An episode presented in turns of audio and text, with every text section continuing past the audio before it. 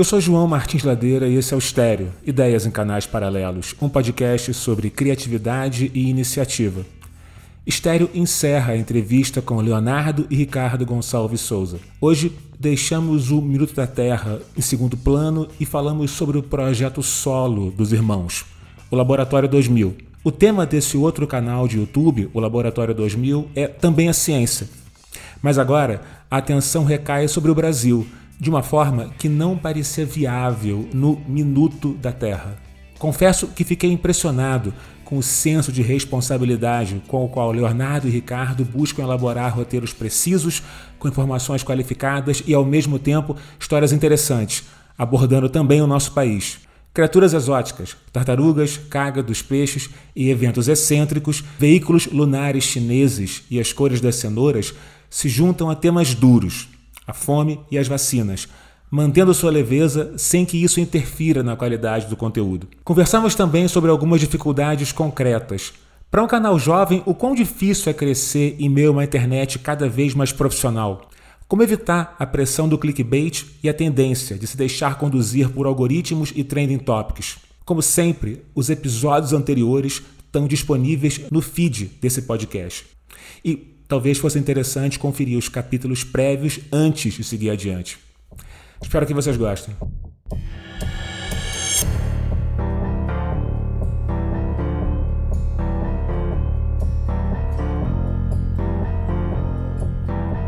Vamos falar um pouco sobre o Laboratório 2000. É um projeto totalmente administrado e tocado por vocês. Ele tem crescido segundo as expectativas que vocês tinham no começo? Olha, Sim e não. Eu acho que a gente esperava que mais pessoas do Minuto da Terra viessem para o laboratório e não aconteceu. E assim, a ideia do laboratório sempre foi muito legal pra gente, porque o, o Minuto da Terra é um, é um conteúdo mais é, global, né? E, até exemplos que ele usa, usa mais dos Estados Unidos, que é onde a equipe tá, tudo mais. Então a, a nossa ideia no laboratório foi ser é, Brasil, né? Coisas que acontecem no Brasil. Tem tanta coisa legal aqui, né? Então, então a gente achou que ia vir mais gente de lá, acabou não vindo. Ao longo do laboratório, como o Ricardo falou, sempre foi né, o plano C, então nunca foi prioridade, infelizmente, porque não dava, não dá muito dinheiro, né? E infelizmente a gente precisa. Mas aí nos últimos meses aí o, a gente começou, o Ricardo principalmente, né? Como ele falou, tá mais focado ali, de, dedicado ali, né? Muito mais do, do, que eu tô até. Então, então ali lutando. Cresce devagarzinho, a gente tem que implorar nas redes sociais, se inscrevam e, e vejam tal. Mas é uma. É legal a gente poder pegar, assim, algum assunto ou que está em alta, ou alguma, às vezes algum mito aí das pessoas, assim, alguma, algum erro, né, que as pessoas acham que é verdade, a gente poder falar ali. O Minuto da Terra sempre vai morar no nosso coração, mas o ver o laboratório crescer é, dá um grande prazer, assim. Qual é a comparação em termos de números do Minuto da Terra e do Laboratório 2000? É, um está na casa de milhares outro de e outro de, de milhões, né? Enfim. Tá quase, é. O, Tu, tu ia falar, Rica? Não, não, eu, tava, eu, tava, eu estava com, pensando na minha cabeça esses números, né? Que um tá muito bem, o outro tá engatinhando aí, né? Mas, cara, milhares é muita gente, gente. É, é, é o que a gente falou, são 25 mil, mil inscritos, é, é bastante gente. Mas a, pelo sucesso que está sendo o Minuto da Terra, o tempo que levou, acho que a gente está um pouco vacinado, assim, de pensar isso não vai estourar da noite para o dia.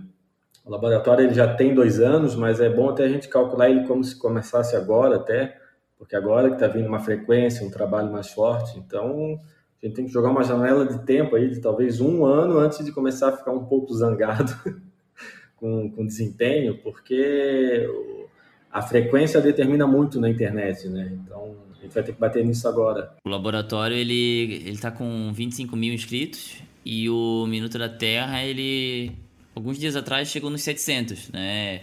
Eu até ele tava com 690 e pouco, eu pensei, meu, será que a gente vai 700 até final do ano? E aí deu certo, ainda bem, cara. Só esse, esse durante a pandemia o o Minuto da Terra cresceu muito assim, né? E aí só esse ano foram 300 mil inscritos, agora em 2021 deu não só aliado aos shorts, assim, né? Mas essa, como o Ricardo falou, essa frequência de vídeos acaba ajudando, né? No crescimento ali. Então agora, agora a meta para 2022 é ver se a gente consegue mais 300 mil aí e chega no milhão, né? É, o, o, Minuto tem algo legal, assim, é, tem bastante canais que tem muito inscritos e isso não converte nos views, né? O laboratório tem um pouco disso agora, né? Que a gente tem 25 mil, só que os views batem 1 mil. E o Minuto tem um desempenho muito legal quanto a isso, né? São 700 mil, mas tem vídeo que bate 300 mil views, 1 milhão. Uhum. Tem muita coisa grande acontecendo ali. Eu acho que tem uma fidelidade bem legal da, da comunidade nele. Tem uma coisa na internet, enfim, do tempo da internet, de quando o Minuto foi lançado e do tempo agora que a gente está em 2021 e 2015. As coisas estão mudando, né? Enfim, você tem canais, enfim, como o Jovem Nerd, o canal Nostalgia, que eles foram lançados num outro momento em que a internet era muito menos povoada. É verdade. E hoje ela está bombando. Vocês acham que está sendo mais difícil crescer hoje do que poderia ter sido no passado? Passado? Acho, cara. E vezes quando eu penso nisso, eu acho que mesmo esses canais que são incríveis, como o Manual, Nostalgia, até o Jovem Nerd, talvez se eles começassem hoje, né, fazendo o que faziam no passado, talvez não, não conseguiriam fazer isso, sabe? Porque a internet muda, assim. A gente pode falar que o formato agora é o shorts ou né, o vertical, curto. Não é só isso, né? O horizontal, longo ainda sobrevive. Só que tem muito mais criadores. Antigamente era o pessoal no quarto, meio que fazendo sozinho. Agora, pô, tem canal que já começa com uma equipe. o cara que só filma, o cara que só edita, um só apresenta, né? Tem muito canal de culinária crescendo assim agora. Então a competição tá maior, mas ainda tem espaço, né? Não, não vamos se desanimar ainda, que ainda tem espaço. Só é difícil e precisa de tempo. É, é muito tem muito ruído hoje, né? Tem muita. E assim, se for usar esses canais como exemplo de. Vamos dizer, cinco anos atrás aí que seja. Vídeo era o YouTube. Tu não tinha TikTok, tu não tinha Instagram, né? Que hoje são outras duas grandes plataformas aí de vídeo. Tem gente que tem criador de conteúdo que faz vídeo que nem tá no, no, no, YouTube, entendeu? Vai só no TikTok, vai só no Instagram. Tem até o Kawaii agora, né? A gente sempre esquece de falar dele, mas existe o Kawaii. Sim, tem bastante, tem um público bem grande no Brasil, inclusive. A competição é muito grande, é, não só número de competidores, vamos dizer, né? Não são necessariamente competidores, né? Mas assim, outras pessoas criando, como tem o comportamento das pessoas que muda também, né? Hoje o cara sentar para assistir um vídeo de 15 minutos ali, para muita gente é impensável. É como se fosse ver um filme de duas horas. Talvez também dessas outras plataformas que são mais curtas, assim, né? Então é um, é um trabalho constante, assim, né? Tendo que estar tá se, se reinventando sem perder a tua essência e analisando tudo. E a internet tem um fator aí que é o fator sorte, que é uma loucura, né? Que às vezes tem um vídeo que simplesmente ele vai bombar, às vezes tem um que não vai a gente não sabe o motivo. Não sei se foi a sorte do horário ter batido com o algoritmo, alguém viu. Então é, é muita coisa para levar em consideração às vezes. E às vezes é até bom nem pensar tanto, é continuar insistindo, continuar numa frequência, continuar fazendo, né? A gente falou de vídeo curto, mas esses dias eu estava vendo um podcast com o Pirula, famoso. O Pirula fez o, um podcast agora de seis horas, um episódio. E o pessoal sempre brinca que ele é o anti-algoritmo, né? Que eram os vídeos de 40, uma hora, uma hora e meia, e deu certo. Então, a, a internet é incrível de se pensar, mas às vezes, é, se pensar demais nela, às vezes quando eu abro ali o estúdio para ver como é que estão os views, eu fico nervoso. Eu fiz um vídeo recentemente sobre como descongelar carne mais rápido, né? O vídeo nem é sobre isso necessariamente, essa é só uma chamada, mas é sobre a condutividade térmica de alguns materiais, né? Então, algo em cima do alumínio descongela mais rápido que algo em cima de um prato, de uma borracha. Até tem um produto que é uma chapa milagrosa que descongela mais rápido, mas ela é um alumínio pintado de preto. É isso. Tu pode ter em casa já a tua chapa de alumínio. Todo mal gravado. Nos primeiros vídeos que eu gravei, eu ainda estou aprendendo a, a lidar na câmera, e ele teve um desempenho terrível no primeiro dia que o YouTube até te dá um ranking entre teus vídeos, né? Ele fala, ó, entre teus vídeos, ele tá na posição 10.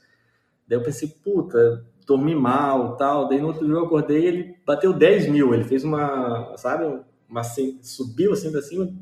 Por quê? Sabe? Onde que ele bateu? É o horário? Será que alguém famoso compartilhou? Eu não sei.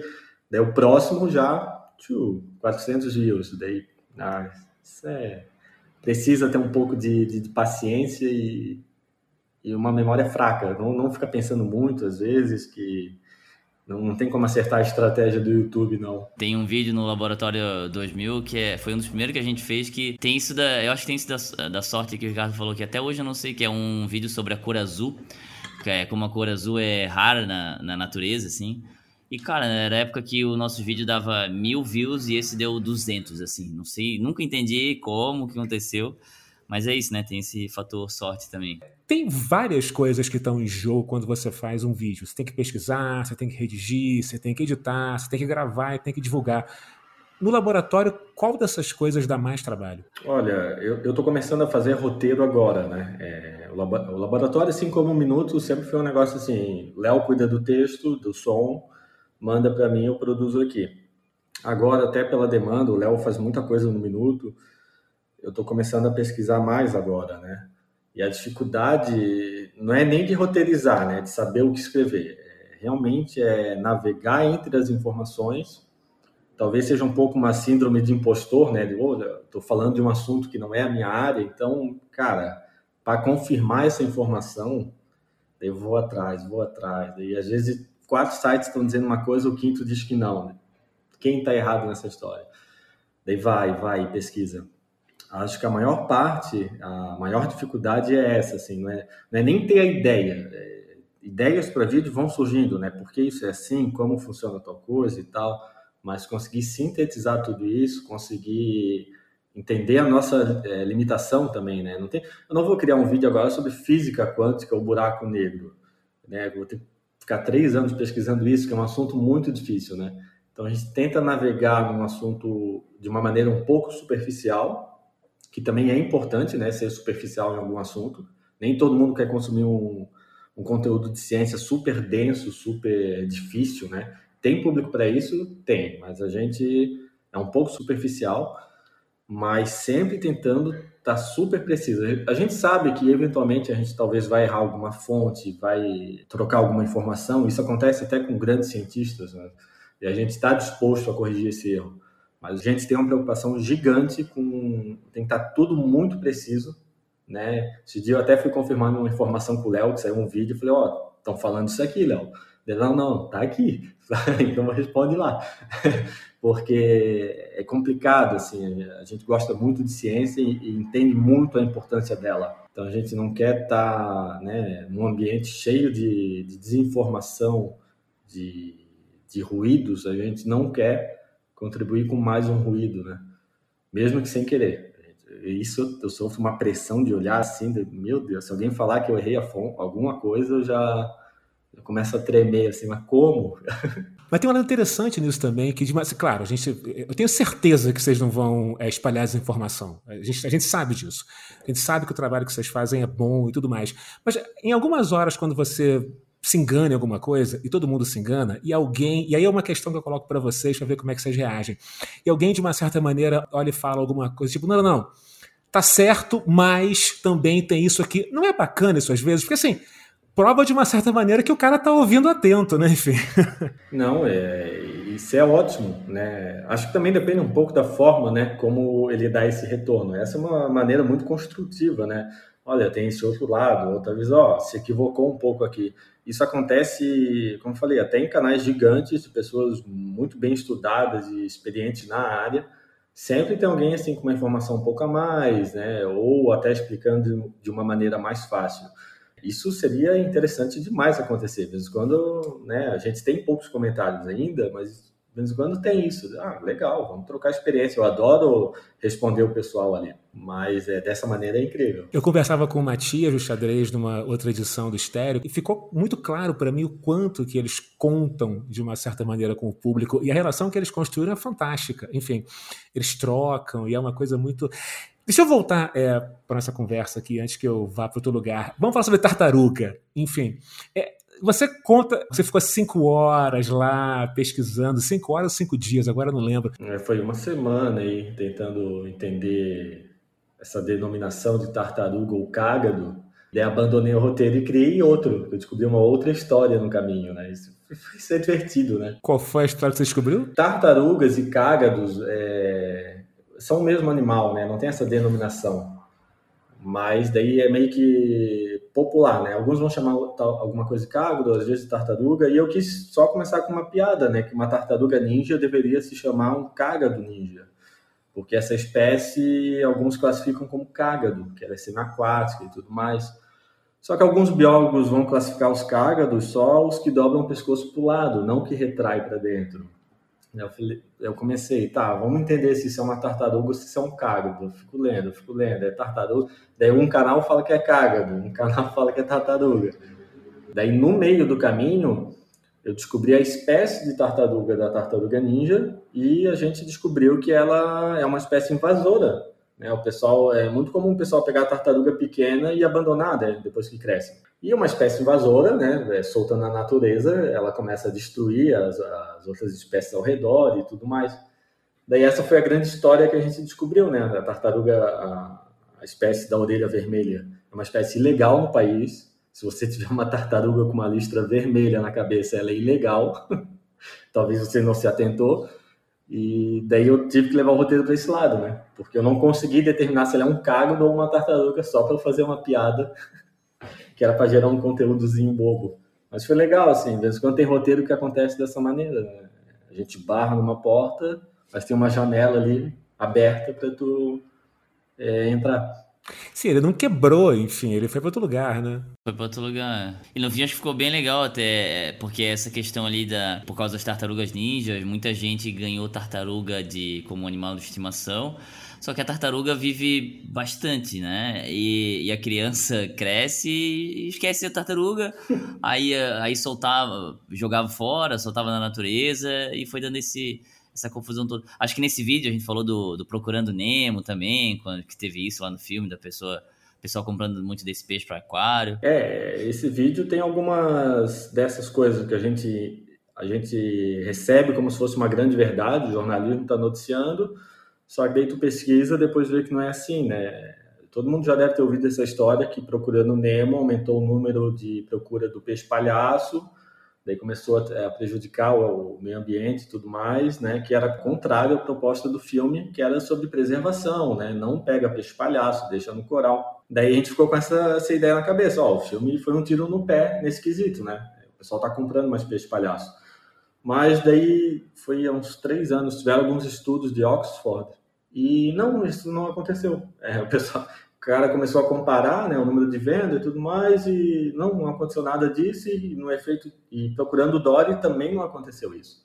Mas até hoje tu vê essa informação rolando na internet, né? Ó, procurando Nemo aumentou o número de venda de peixe palhaço e destruiu o ecossistema.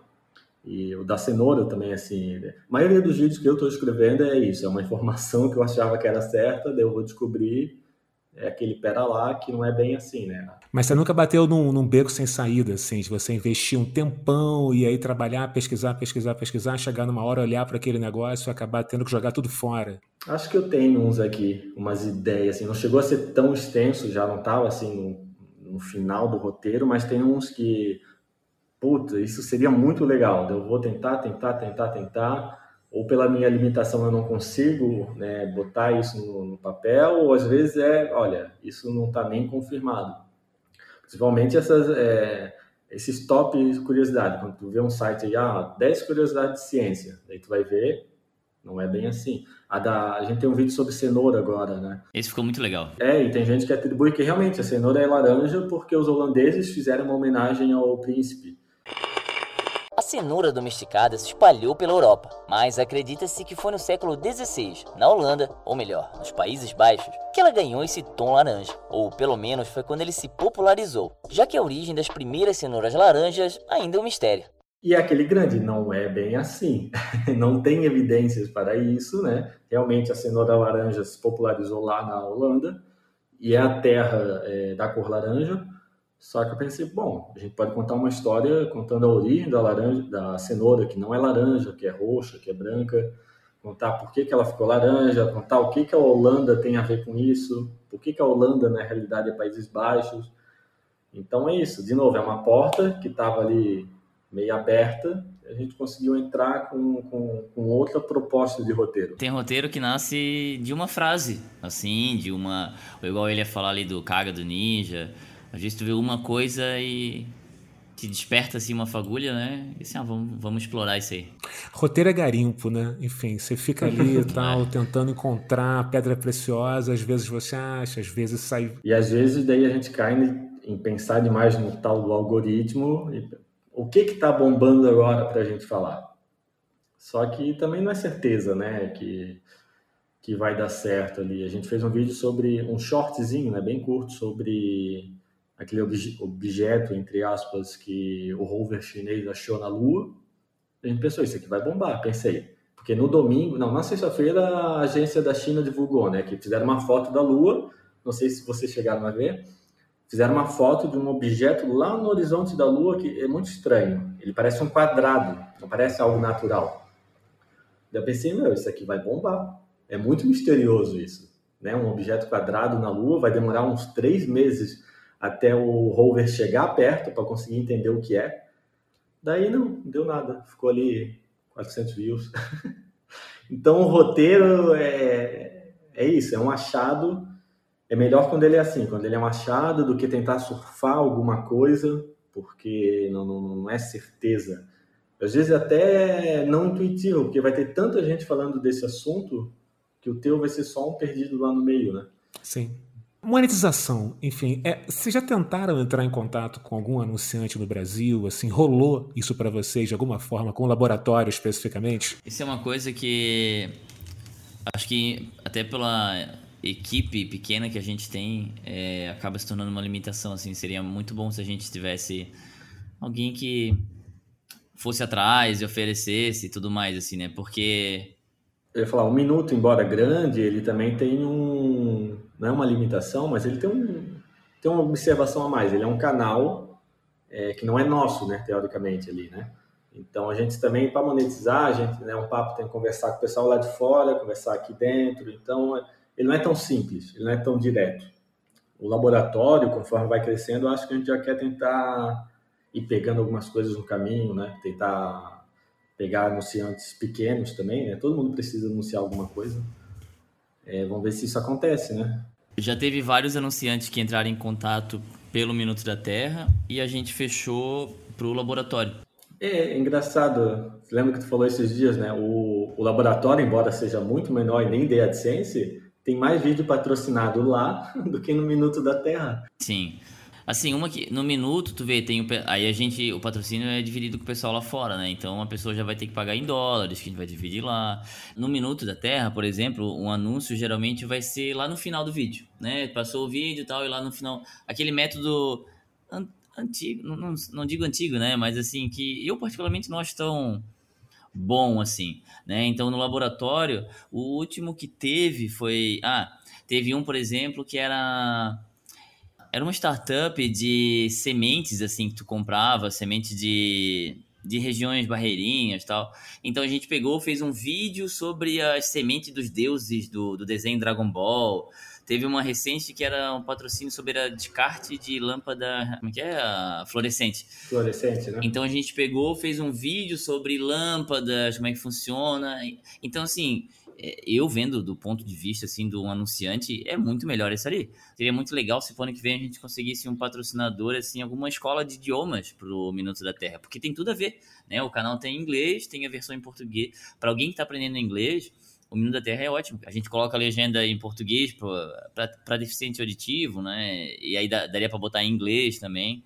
Mas de vez em quando acontece, né? No, no final do ano passado, no final de 2020 foi acho que o ápice da gente de de patrocinador, que foi a Netflix, que veio atrás do, do Minuto da Terra, né?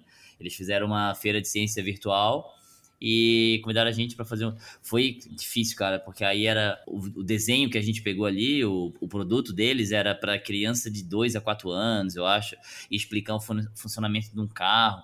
Cara, foi um baita desafio, assim, mas, porra, Netflix, né? Imagina, Netflix vinha atrás de ti, assim, é muito, muito legal. E aí depois, por causa do Minuto também, a gente fechou que a gente tem a, tem a nossa empresa, né? Tem a produtora, Escarlate.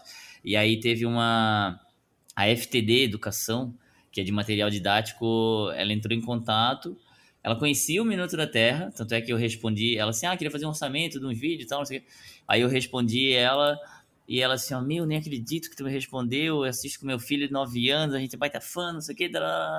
E aí foi um material que não foi nem pra internet, assim, né? É pra eles venderem junto com os livros, com material didático. Isso ali foi muito legal, assim, também, sabe? O, é uma pena que a gente não pode mostrar fora da internet, assim, na internet, porque o trabalho que o Ricardo fez de animação ali, os roteiros, cara, ficou incrível, assim.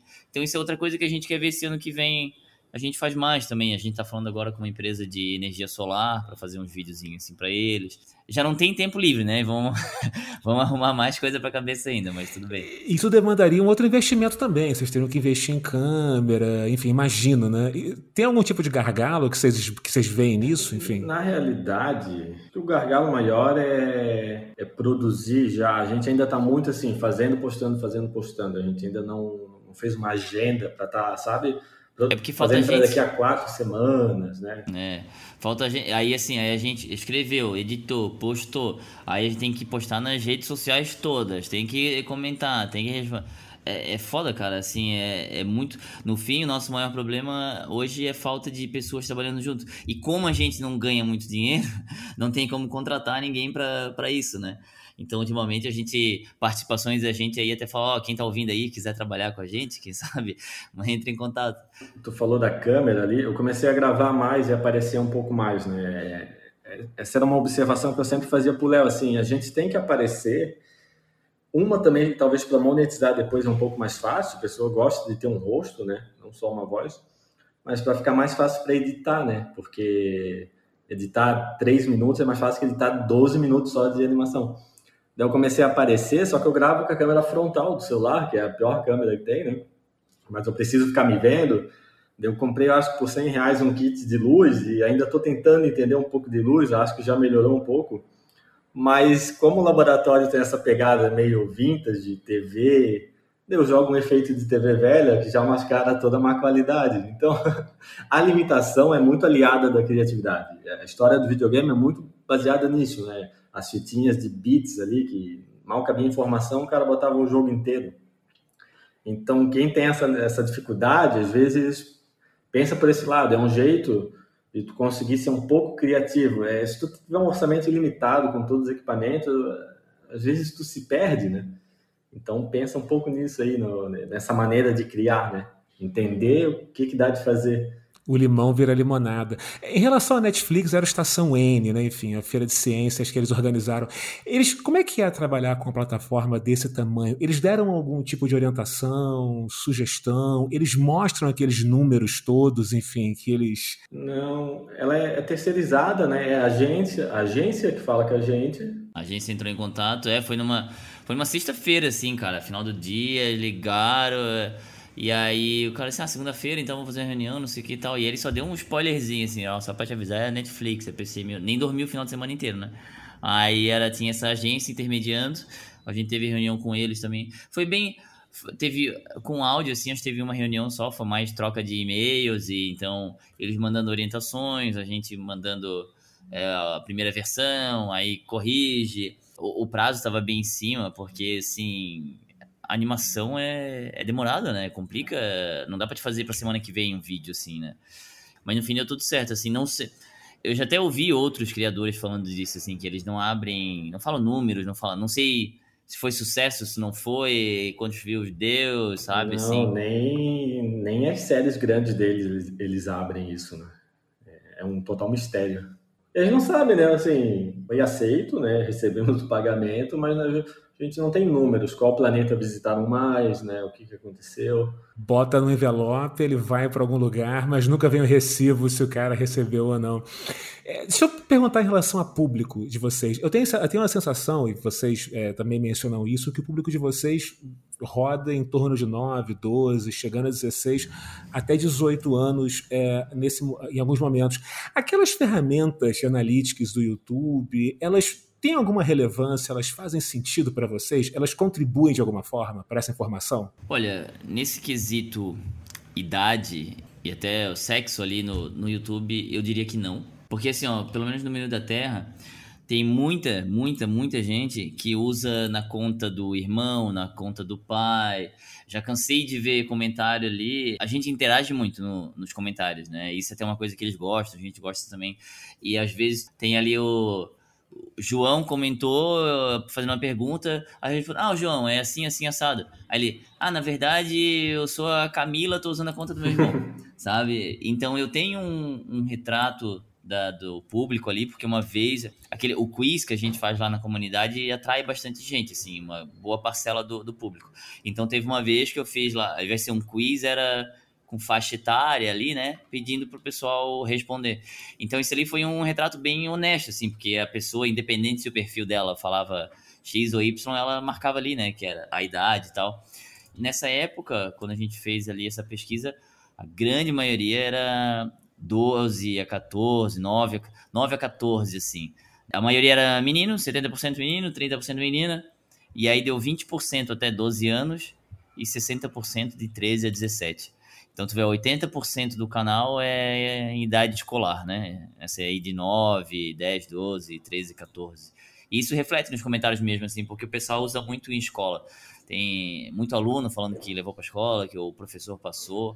E na nossa cabeça, no laboratório, o laboratório a gente nunca fez essa pesquisa, mas eu acho que lá é um, é um pouquinho mais velho, assim. É, até pelos assuntos que a gente aborda, e são o estilo, os vídeos mais longos, um pouco. Uns 14, tá, lá... uns 15, uns 16. É, pelo, pelo YouTube ele fala que a maioria é 18 a 24 do sexo masculino. Do laboratório. É, pelo menos o masculino eu acho que tá certo ali. Pelos comentários, conversando, eu acho que a maioria é, é homem. Mas o público eu acho que tá ali pelo 13, 16, sabe? Uhum. Mas espero que seja aí disso para cima mesmo. Uma questão já aí totalmente indo para o final, assim, vocês contam uma história interessante que o vírus das hienas ele acabou ganhando uma dimensão grande por conta de uma repercussão que, em última análise, a impressão que me dá é que ela é política. Enfim, foi uma discussão sobre antifeminismo, enfim. E vocês narram também que é, os vídeos do Minuto, em algumas horas, aqueles que se referem à evolução, eles costumam é, dar treta. No laboratório, é, vocês não têm muito receio de que isso aconteça, porque vocês tratam de uma série de temas difíceis, enfim. O vídeo sobre o Enem tem uma questão política envolvido, o vídeo, o vídeo sobre comida no Brasil é uma questão sobre fome. E, aliás, assim, antes de fazer a minha pergunta, eu já dou os parabéns para vocês por tocarem num assunto difícil como esse e necessário. Mas não é, de uma certa maneira, uma questão que vocês me dê a impressão que vocês tentem, de uma certa maneira, evitar. Não. Como é que vocês lidam com a dificuldade de, em algumas horas, equilibrar duas questões que são as seguintes? Vocês não estão fazendo um jornal, né? É, vocês não estão, de uma certa maneira, é, trans, querendo transformar o laboratório num programa de notícia, na qual você fala sobre as coisas que estão acontecendo agora e aponta o dedo para tudo que está rolando. É, como é que vocês, de uma certa maneira, equilibram essas duas coisas? Enfim, que é transformar, de uma certa maneira, o programa em alguma coisa que seja um programa sobre temas interessantes, mas que ao mesmo tempo toque o dedo na ferida das coisas que têm que ser ditas. Enfim, como é que vocês se preocupam com isso? Como é que vocês equilibram isso? Acho que a gente nunca pensou. É, no Minuto da Terra, para começar, óbvio, a gente traduz e tudo mais, então a gente não pensa muito nesse tema dessa maneira, assim, ó, isso vai ser polêmico, isso vai para lá, isso vai para cá. A gente está né, adaptando esse material e tudo mais. É, acho que no laboratório, é, ser um pouco artista aqui, né? Toda obra diz muito sobre o autor, né? Então, tem coisas ali que eu e Léo acreditamos, são nossas visões políticas ali também, são nossas visões do que a gente está acreditando. A gente fala de comida orgânica porque a gente consome muito orgânico. Eu falei da carne porque, apesar de eu ter uma renda boa, eu sinto isso no meu bolso e eu sei como isso está afetando. E o Brasil, tudo sempre foi política, né? Mas o Brasil está cada vez mais indo para esse lado. Tudo é política, né? Inclusive, ano que vem, eu acho que o YouTube, em geral, vai estar tá uma loucura, tá? De o que, que é, o que, que não é, o que é melhor, o que não é melhor. A gente né, nem decidiu o que fazer ainda, acho que nem conversamos o que a gente vai fazer, mas eu acho que a gente, como comunicador, se a gente quer entrar nesse jogo, a gente tem que decidir. A gente vai ser alguém que só quer fazer números, só quer entrar nisso como um negócio, ou a gente quer ser o nosso negócio, mas também imprimir o que a gente acredita e comprar essas batalhas por isso. Né? A gente sabe que em algum momento algo vai sair errado ali, vai ter uma série de gente criticando, ah, vocês estão, estão fora Bolsonaro aqui, é isso? Talvez a gente vai ter que comprar essa briga em algum momento. mas eu não acho, embora a gente seja pequeno e não tão expressivo, né? Mas eu não acho que a gente deveria ficar passivo quanto ao que está acontecendo no país, na ciência, no geral, né? É, eu tenho até para fazer um vídeo sobre a. Eu estou para ler um artigo gigante, tá? Sobre a história da polio no Brasil, porque a polio está voltando aos poucos, sabe? É, é algo ridículo de se pensar. A gente é o país da vacinação, de certa forma, né? E a polio está voltando. E né, vamos encarar essa briga, vamos falar. O Minuto da Terra já tem vídeos anti é, contra os anti-vacina, né? Não é vídeo de anti-vacina, imagina.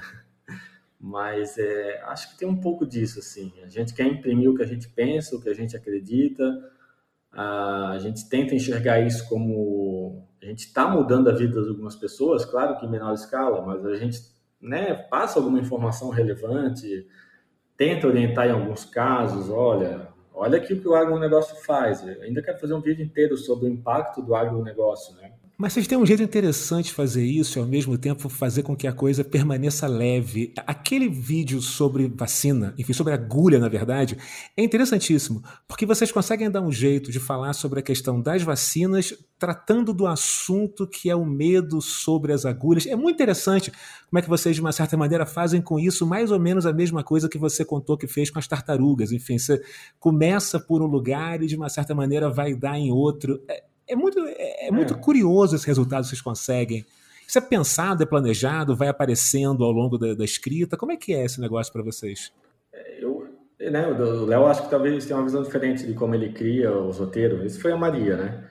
Mas eu gosto quando é um roteiro que ele vai contando uma história, abordando os assuntos, né? Não um tema assim, ó, hoje você vai aprender sobre vacina, que é uma história muito certinha. Porque toda história, até uma história aleatória do dia a dia, se eu contar uma aventura que eu fiz hoje, é, vão criando vários ramos, né? Eu posso estar falando da minha ida ao supermercado, mas ao mesmo tempo, nesse, nessa ida ao supermercado, tem um desdobramento ali para eu falar mais uma informação. Então, eu acho legal esse tipo de roteiro que ele vai navegando, ele conta uma ou duas coisas e se costura, né? Eu, eu sempre tento escrever pensando um pouco nisso. Acho que o Léo e a Maria também, é, ficar gostoso de navegar, né? De ouvir isso. É, isso aí é, é, é, bem legal, assim, bem prazeroso no roteiro essa fazer essa esse caminho, né? Uma coisa levando a outra, assim, e tal. Esse da das agulhas foi a foi a Maria, Maria minha esposa, né? Ela foi ela é bem o que ela passa no vídeo, ela tem medo, assim, pavor de agulha, sabe? Passa mal. Só de pensar em receber uma injeção ou fazer um exame de sangue, ai, os meus braços se retraem, eu começo a sentir uma fraqueza e um mal-estar percorre meu corpo inteiro. E a partir daí é ladeira. A fobia de agulha afeta pessoas de todas as idades. Tem sérias consequências, não só para a pessoa, como para todo mundo com quem ela interagir. E aí surgiu essa ideia de fazer o vídeo ali. E ela foi pesquisar e, cara, é muito comum é, em homem, em mulher, em criança, em adulto. E a gente, no momento que a gente está agora, né? Porque antes, sei lá, tu tinha medo de agulha, mas tu tinha vacinação ali uma vez ou outra, algum ano tal. Agora tem, a gente tá no meio dessa grande vacinação, né? E aí muita gente às vezes não vai porque não é nem um, não é nem negacionista assim, né? Porque tem medo, tudo mais. Então foi um vídeo bem legal para esclarecer isso assim, né? Como o Rico falou antes ali, né, no laboratório, a gente sempre dá coloca a nossa opinião assim também de leve, porque não dá pra gente ignorar também, né? Não dá pra gente, é, apesar de não querer fazer um vídeo ali político, alguma coisa. Ainda assim, cara, tu, tu nem fala nada, o pessoal já vem, ah, lacração, não sei o quê, blá blá blá, falando umas besteira, né? Então imagina se, se a gente fosse mais a fundo ali, né? E aí no laboratório, de vez em quando, tem essa, essa questão política e justamente por ser um canal sobre o Brasil, né? É inevitável a gente falar, né? Já no Minuto da Terra é mais uma. Quando envolve o criacionismo, assim, ou algum vídeo de evolução. Tem um, teve um short recente que era de qual peixe nós evoluímos, que eu tinha certeza que ia dar confusão, né? Porque é, é Deus, tal, tal, tal. Então, da, de vez em quando é legal quando tem alguém que comenta assim: olha, eu acredito que a gente veio de Deus, de Adão e Eva tal, mas respeito a tua opinião, é, não deixe de falar que é uma teoria, né? Então, assim, ó, pra gente não, não falar ali, ó, é isso, ponto final. Então, é sempre legal quando tem uma discussão dessa racional, né? Mas lá acaba sendo mais isso, assim. Esse da hiena foi, foi parecido, né? Que a era do. que na sociedade das hienas ali é é, é a fêmea que acaba comandando, assim, e aí o pessoal trouxe pro, pra cá, né? Dizendo que aqui tá assim também, que o feminismo tá acabando com tudo tal. Aí muito comentário, o algoritmo gosta, mostra pra mais gente, e aí puf, história, né? Tem um lado bom às vezes, né? Uma questão que é realmente a última questão que eu sempre faço, que eu sempre gosto de fazer. O que é que vocês consideram como um canal de YouTube interessante e o que vocês consideram como não sendo um canal de YouTube assim tão interessante? Em bom português, bom e ruim. Hum, um canal bom e um canal ruim. Um canal muito bom é o Laboratório 2000. Mas por qual razão vocês julgam? O que, é que vocês julgam, usam para julgar um, não, deixa eu analisar aqui. Né, isso diz muito sobre a pessoa, né, sobre o que ela consome. Eu acho que o Léo a gente é, é muito parecido, até. a gente consome bastante culinária e bastante ciência, né? Então é uma pergunta difícil, porque eu, eu vou tender a falar o quê? Quais são os meus canais favoritos? Eu acho que a pergunta é, é até um pouco mais complicada do que isso, né? O que é um canal bom no YouTube? Porque a gente pode cair no preconceito de começar a descartar tudo que não é científico, tudo que não é útil, entre aspas, né? Ah, esse cara só faz review de panetone. Agora tá na moda, né? O YouTube só me manda review de panetone nessa época do ano. Que para mim é totalmente irrelevante. Mas ali o cara, mesmo né, esse conteúdo que parece fácil, tem uma produção, tem, tem um cuidado, tem uma frequência, tem um custo, né? Tem panetone de 100, 200 reais que eles estão cobrando para fazer review uma pergunta tão simples é difícil, né? O que é um canal bom? Acho que é um canal que é honesto consigo, sabe? Que, que entende que tem um algoritmo, que ele tem que se mudar um pouco, mas que ele não muda radicalmente a ponto do, sabe? Eu era um canal infantil, agora eu virei um canal de culinária, agora você é um canal de games. É um canal que tem uma identidade. Acho que tem muita gente que sofre isso, tentando pegar atalhos ou tentando estar numa moda e eu particularmente gosto de gente que, que mantém uma frequência e se adapta, como foi um, um manual do mundo, né? Que eu acompanho o Iberê desde a cozinha dele apertada e agora ele está com produções gigantes. Mas ele tem uma essência ainda. É, um jovem nerd, né? Que poderia estar numa outra pegada. Não, ele manteve a essência dele. Poderia estar fazendo react, né? Coisas tão, tão diferentes e que dão a view. Então, acho que um canal bom é um canal que, que mantém a identidade, né? né? Se tu assistir um vídeo de cinco anos atrás, tu ainda reconhece e fala, ah, é esse cara mesmo. Não é um cara diferente. Não, não, não quero citar nomes. Não, sim, mas... não quero fazer um hate. Né? Mas é, acho que todo mundo conhece alguém assim, que pensa, nossa, que, que essa pessoa está fazendo agora? Essa pessoa, né? Não que tu não possa mudar, não que tu não possa evoluir. Mas tudo acho que tem que manter um, né? Tudo tem, tem que ser coerente. Leonardo? Eu concordo com o Rico. Eu acho que eu até tava lembrando aqui do, dos canais que eu sou inscrito, sim, que eu acompanho ali. E, e pô, acho que os que eu mais gosto no YouTube é justamente bem o que a gente tá tentando mostrar no, no laboratório ali, assim, sabe? Esses vídeos mais curtos e que a pessoa aparece, tem uma animação e conta uma historinha ali, assim. Um canal honesto, assim, sabe? E tentando pensar nos que eu não gosto é até difícil. Mas é porque eu não gosto desse canal assim, meio clickbait, assim, meio caça. O que pego assim um. É, como se fizesse a primeira pesquisa ali no Google, cinco coisas, não sei o quê, e aí já essa produção em massa, assim, sabe? Que aparentemente funciona, porque é tudo canal com milhões de views e, e etc. E é complicado, eu acho que a gente tem uma. A gente sente uma responsabilidade muito grande com os nossos vídeos ali, assim, porque tem, pô, tem gente que pode ser influenciada por tanta coisa pequena ali, por alguma. A gente vê isso diariamente, né, em grupos e tudo mais, assim. Então, é. Infelizmente, é, a internet pode ser bem, bem tóxica, assim, né? Um ambiente bem tóxico. Então, é. Mas é, a gente segue na luta, né? Tem, é, isso sempre vai ter, né? Tanto os bons e os ruins, né?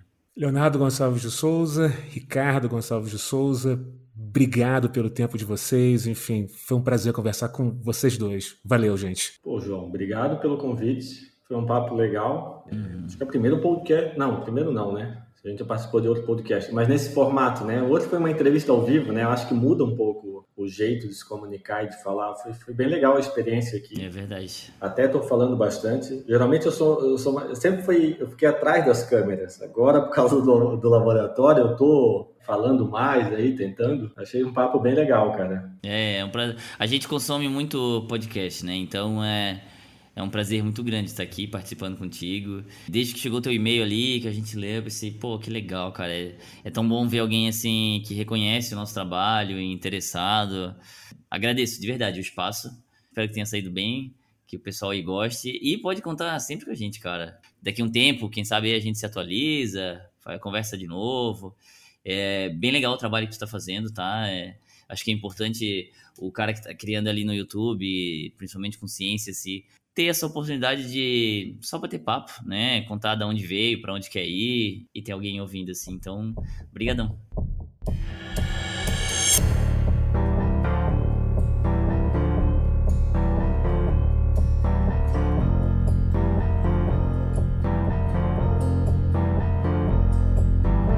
Esse foi o Estéreo, Ideias em Canais Paralelos.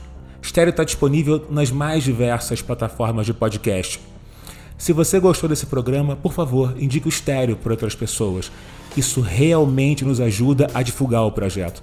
Além disso, deixe um comentário e uma avaliação no Apple Podcast. Estéreo é produzido por João Martins Ladeira. Luciana Mello e Isabela Stanga contribuíram na pesquisa e na produção desse episódio. Nos vemos em breve. Forte abraço e até a próxima.